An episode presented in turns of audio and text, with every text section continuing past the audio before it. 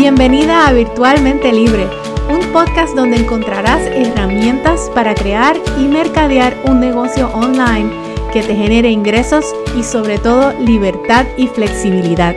Yo soy tu anfitriona Melissa Berríos y mi mayor meta es ayudarte a lograr esa libertad con la que tanto sueñas. Hola, hola, saludos, espero que te encuentres súper bien. Bienvenida a una nueva semana al episodio número 44 de nuestro podcast Virtualmente Libre. Esta semana continuamos la conversación sobre la creación y lanzamiento de programas digitales y el tema del episodio de esta semana es cómo construir la oferta de tu curso online. Pero antes de comenzar, quiero recordarte que tengo una herramienta gratuita muy beneficiosa para ti si estás considerando crear y lanzar un curso online este 2023. Y esta es la guía de lanzamiento de un curso online. Esta guía es totalmente libre de costo y es tipo checklist en donde te ayudo a organizar el lanzamiento de tu programa digital. Esta está basada en el tipo de lanzamiento en vivo, que es en el que yo tengo bastante experiencia, y con ella te llevo por las etapas del pre-lanzamiento, durante el lanzamiento y el post-lanzamiento. La consigues visitando la página www.melisaberrios.net barra inclinada guía de lanzamiento o presionando el enlace que te estoy dejando en las notas de este episodio. Recuerda que si tienes alguna duda eh, con esta guía o no la consigues por alguna razón, me puedes escribir a info@virtualmentelibre.com o enviarme un mensajito por Instagram. Me consigues en Instagram como arroba Melissa M. Berríos. Muy bien, hoy vamos a hablar de cómo construir la oferta de ese programa digital, ya sea un curso, una membresía, un programa de coaching. Y en el episodio pasado, el episodio número 43, te compartí esos pasos para convertir tu conocimiento y tu experiencia en un programa digital. Y brevemente te voy a recordar cuáles son esos pasos porque eh, crear la creación de la oferta es uno de esos pasos que yo te compartí en ese episodio. Número uno, define la idea del programa digital que quieres crear. Número dos, valida la idea. Número tres, crea tu oferta. Número cuatro, crea el currículo. Y número cinco, crea el contenido del programa. Así que hoy vamos a expandir sobre ese tercer paso, el cual es crear la oferta. Y la oferta es ese paquete o ese conjunto de elementos que el estudiante va a obtener a adquirir al comprar el programa digital. En este caso estamos hablando de un curso, sin embargo aplica para membresías, programas de coaching también. Así que, ¿cuáles son esos elementos que vamos a empaquetar en esa oferta? Pues aquí te los voy a compartir. Número uno, define el contenido del curso. Aquí es que vamos a determinar el tipo de contenido y la cantidad de contenido que vamos a incluir. Por ejemplo, cuáles son los módulos o cuántos módulos vamos a incluir. Estos módulos, ¿qué van a tener? ¿De en qué van a consistir cada uno de ellos? Va a tener videos, va a tener tutoriales, va a ser formato eh, de presentación, va a ser formato de audio, va a incluir descargables en formato PDF, o hojas de Excel, hojas de trabajo. En fin, aquí vas a definir ese contenido educativo que va a incluir el curso. Esta es la crema o el corazón del programa. Elemento número dos es definir el tipo de soporte que vas a ofrecer. Y con soporte me refiero a esa ayuda extra que vas a, que, la que va a ayudar a ese estudiante a terminar el curso y obtener los resultados. Esto puede verse como, por ejemplo, acceso a una comunidad privada, acceso a ti mediante sesiones de mentoría grupal o sesiones de mentoría privada incluidas con el programa, eh, grupos de accountability. Estos ofrecimientos no solo van a ayudar al estudiante a completar el curso y a tener resultados, pero también va a minimizar las solicitudes de reembolsos si es que tienes una política de devolución. Importante, no es necesario que tengas que ofrecer todo eso. Estos son ejemplos de elementos de soporte que puedes ofrecer. Determina qué estás dispuesta o dispuesto a ofrecer y cuál de estos elementos crees que va a ser eh, el más beneficioso para los estudiantes. Elemento número 3, define los bonos que vas a ofrecer.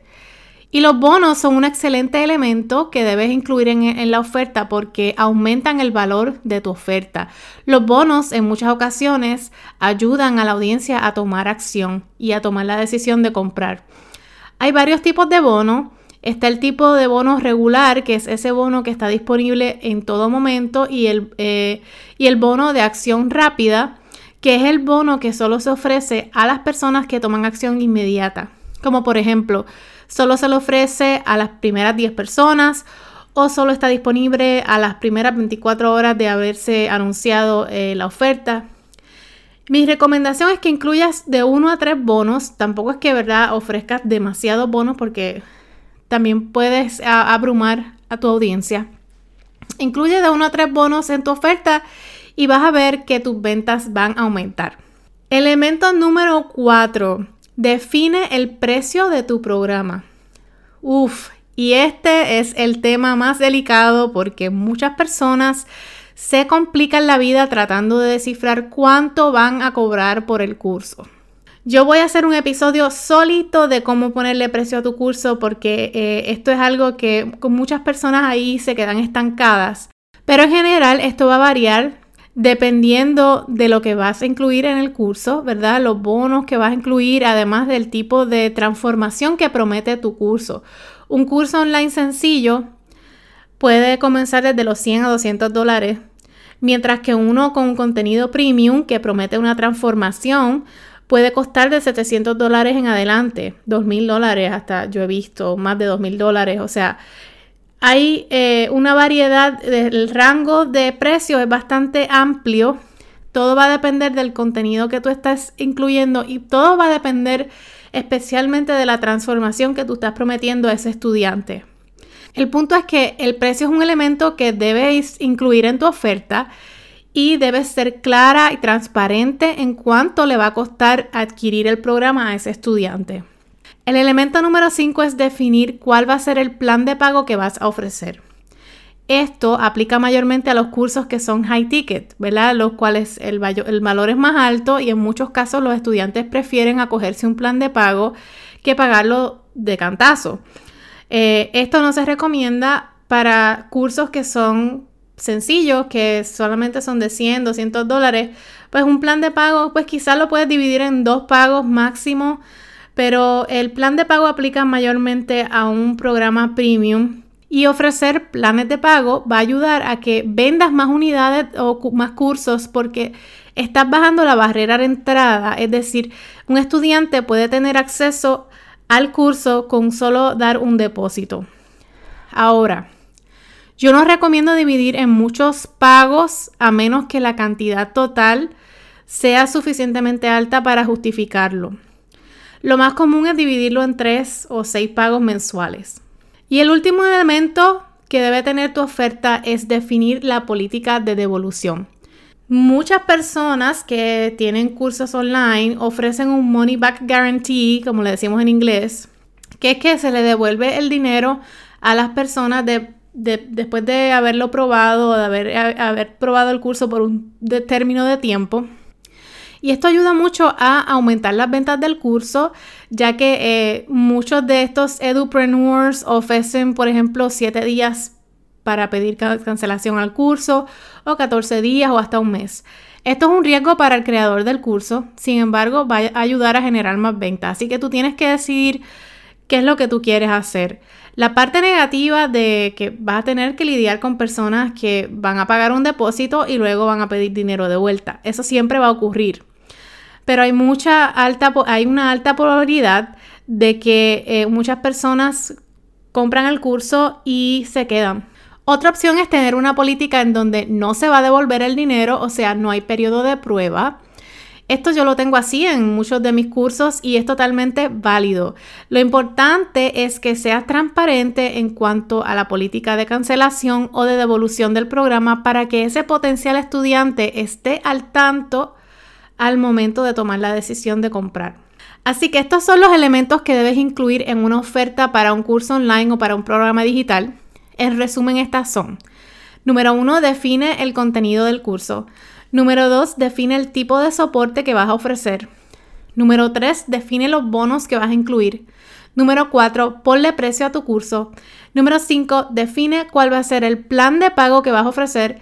Y número 6, determina cuál va a ser la política de devolución. Con esto cierro el episodio. Espero que con esta información te animes a crear y a lanzar tu curso o tu programa digital este 2023. Recuerda descargar la guía gratuita para el lanzamiento de un curso online. Te voy a dejar enlace en las notas de este episodio. Si tienes preguntas o quieres continuar esta conversación, envíame un mensaje por Instagram. Me consigues en Instagram como arroba